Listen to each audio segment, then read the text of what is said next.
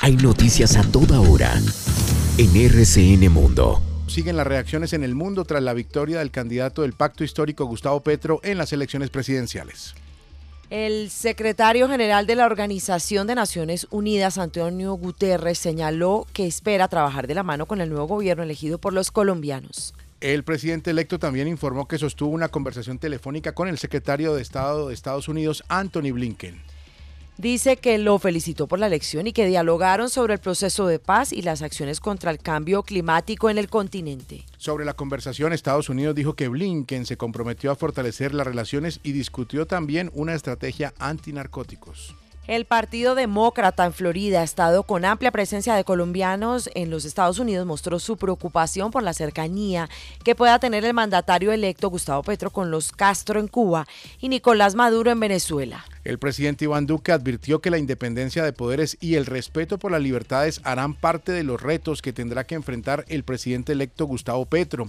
A nadie lo eligen presidente para hacer lo que le venga en gana, dijo Duque y se reunieron las bancadas de Senado y Cámara de Representantes del Pacto Histórico de cara a lo que será la instalación del nuevo Congreso tras las elecciones y la elección del nuevo presidente del Congreso. Y comenzó el sonajero ministerial para el nuevo gabinete de Gustavo Petro. Nombres como Alejandro Gaviria, José Antonio Campo, Carolina Soto, Alberto Murillo, Mabel Lara, Alfonso Prada, Iván Velázquez, Cecilia López y Alexander López serían los opcionados para ocupar diferentes carteras. Consejo Gremial que reúne a los principales sectores económicos aseguró que está listo para trabajar en conjunto con el nuevo gobierno para una Colombia estable, incluyente y responsable. Pidieron que se den las garantías para el cumplimiento de los derechos democráticos, las libertades y el ejercicio de la libre empresa. Marelén Castillo, quien fue la fórmula vicepresidencial del ex candidato Rodolfo Hernández, dijo que aceptará su curul en la Cámara de Representantes y también retomará su trabajo académico. Por su parte, Rodolfo Hernández aseguró que todavía no ha decidido si aceptará la curul en el Senado, que por ley le toca al no ganar la contienda electoral. Día clave hoy. Los siete miembros del secretariado de las antiguas FARC, hoy del Partido Político Comunes, a reconocer secuestros ante la JEP en la primera audiencia pública. Desde hoy y hasta el próximo jueves 23, en esas audiencias públicas deberán reconocer los crímenes cometidos. Hay expectativa entre las víctimas. Y sigue pegando duro el invierno en el país, el invierno más bien las lluvias. Seis municipios antioqueños están en alerta roja por derrumbes e inundaciones.